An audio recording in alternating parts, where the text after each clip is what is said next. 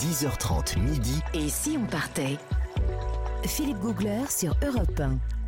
Nous voyageons sur Europe 1 au Groenland pour cette dernière de l'été. Alors, Jean-Bernard Carrier du guide Lonely Planet, vous avez dû faire des trucs dingues là-bas. Ben oui, Philippe, euh, j'avais un rêve euh, quand je suis allé au Groenland, c'était de voir ce qui se passe sous la surface. Il faut être courageux. Hein. Vous connaissez mon, mon appétence pour le monde sous-marin. Mais c'est gelé, c'est glacé. Alors, c'est un peu plus nuancé que ça. L'eau, elle est entre moins 0,5 et 1, 1,5 degré. Donc, Bah oui, d'où les moules. euh, Voilà. Oui. Eh, Parce que c'est chaud ça pour vous.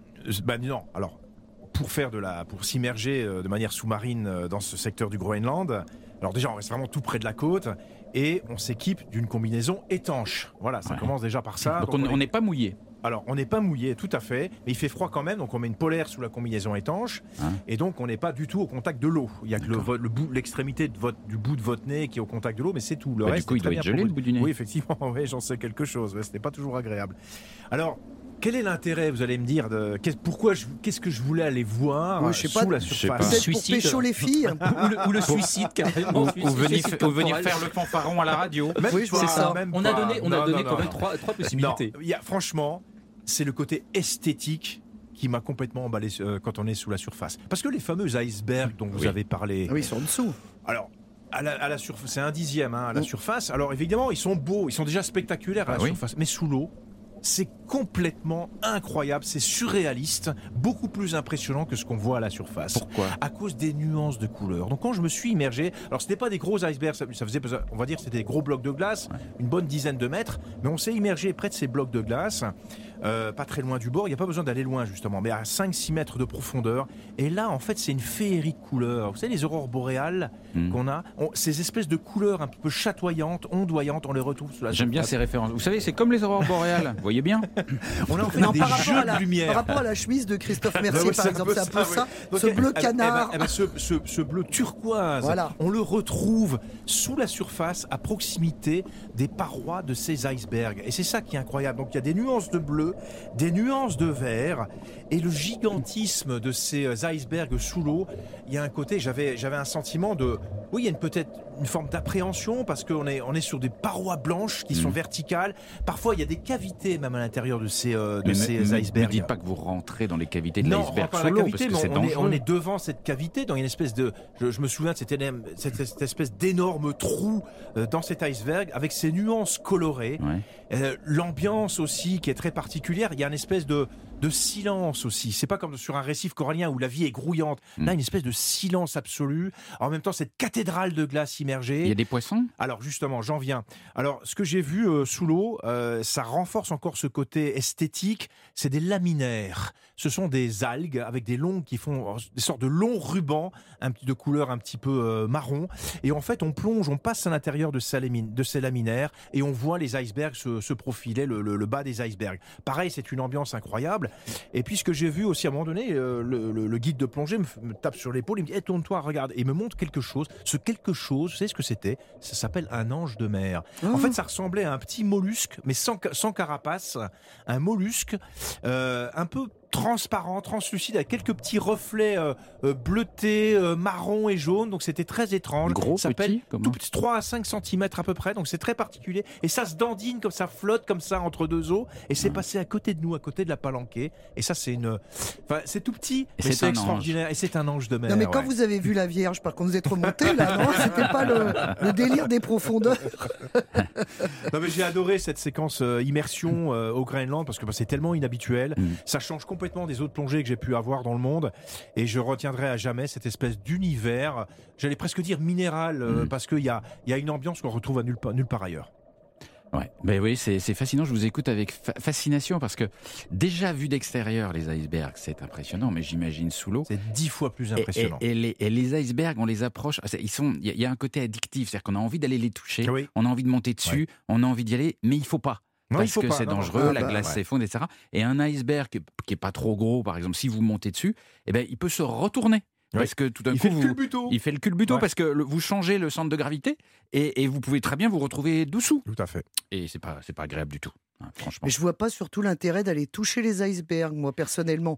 Enfin, sans, sans être une grande écologiste, je me dis, mais comment on, on propose aux touristes d'aller toucher les icebergs? Bah non, parce que c'est très dangereux. On touche Non, pas. je on vois pas l'intérêt. bah, surtout, voilà, je vois pas l'intérêt, quoi. visuel et esthétique. Ouais. Je voulais quand même dire, euh, il y a, heureusement qu'il y a un animal que j'ai pas croisé dans les eaux du Groenland, Ouais. mais les plongeurs, certains plongeurs essayent de le rencontrer, c'est le requin du Groenland. Vous savez qu'il Ah. fait, Oui. 7, il fait 7 mètres de long Le fameux.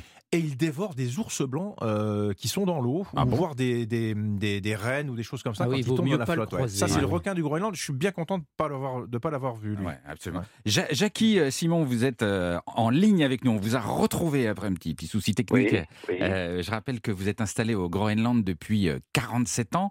Euh, on, on vient de parler des, des icebergs et de la fascination Oui. qu'ils qu'ils qu'ils déclenchent. Il y, a, il y a quelque chose dont j'ai pas parlé avec vous euh, tout à l'heure. C'est, c'est alors ça, les icebergs, c'est dans la mer, mais sur la terre, 80% du Groenland est recouvert de glace. Co- comment c'est marcher sur cette glace au milieu du Groenland? Quand on accède à la calotte glaciaire, quand on réussit à aller dessus, co- co- comment on fait pour y marcher, pour y avancer et qu'est-ce qu'on voit?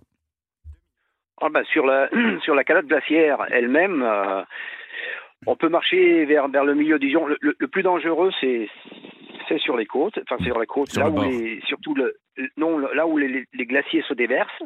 Parce que là, c'est comme comme si c'était il y a, un- courant qui fait descendre euh, la, la glace vers, les fjords. Donc là là, c'est impossible. Alors il faut trouver pour pour euh, accéder à la calotte glaciaire, il faut trouver des endroits en dehors de ces fjords où il y a tout de même des crevasses parce qu'il y a toujours le mouvement.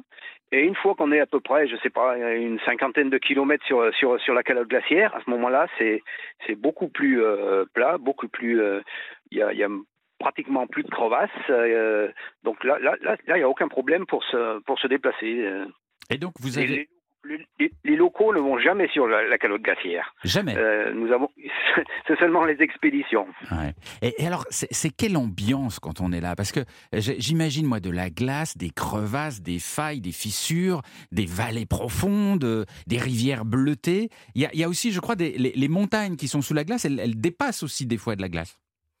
Oui, c'est ce qu'on appelle les Nunatak. Les Nunatak, c'est c'est des donc c'est c'est des, montagnes qui dépassent, qui, sortent euh, qui sortent de la glace. Des petits, alors il y a des petits sommets. euh, c'est surtout sur une cinquantaine, centaine de kilomètres des côtes. Alors là, c'est comment c'est merveilleux à voir. Euh, mais encore, la même chose. C'est seulement accessible aux, expéditions. Ouais. Alors, expédition, ça veut dire, si j'ai bien compris, un hélico pour euh, se porter à l'endroit où la glace est accessible, et puis marcher ensuite hyper encadré, c'est ça? Voilà, soit en hélico ou bien, comme maintenant, il y a beaucoup de gens qui font ça, euh, enfin beaucoup d'expéditions qui font ça en, en kit, un kit et puis une poulka et des skis. Qu'est-ce Donc, que euh, c'est bien Qu'est-ce que souvent, c'est, on- Kit Euh, comme vous avez kit surf, hein, Ah, euh, kite, sur, hein, sur la le mer. kite. euh, ouais, le ça. kite, le kite, ah, pardon, le kit. Euh, le, le kite, donc sur- ils ont, ils ont, ils ont le kite, ils ont la, la poulka et puis ils sont derrière en ski. Alors, euh, il y en a qui se font déposer sur la calotte glaciaire pour éviter justement des passages dangereux, parce qu'une fois qu'ils sont plus haut, plus haut, il n'y a plus de problème. Ouais.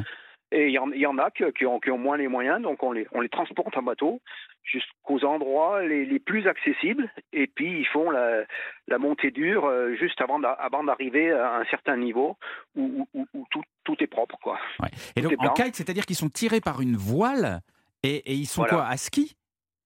Ils sont à ski, Ah, ils sont à ski, une poule- une poule- et puis une poulka derrière C'est quoi une poulka? C'est quoi une poulka? Une poulka, c'est comme un petit traîneau en fibre, en fibre de verre, quoi. Une, une, euh, je sais pas comment, ça s'appelle une poulka. En, D'accord. en, France, on appelle aussi ça. Très bien. Merci beaucoup, euh, Jackie. On continue notre voyage au Groenland dans un instant avec notre ami Christophe Mercier qui va nous expliquer comment revenir en bonne santé du Groenland. C'est vrai qu'il faut être plus- plutôt prudent là-bas. À tout de suite sur Europe 1.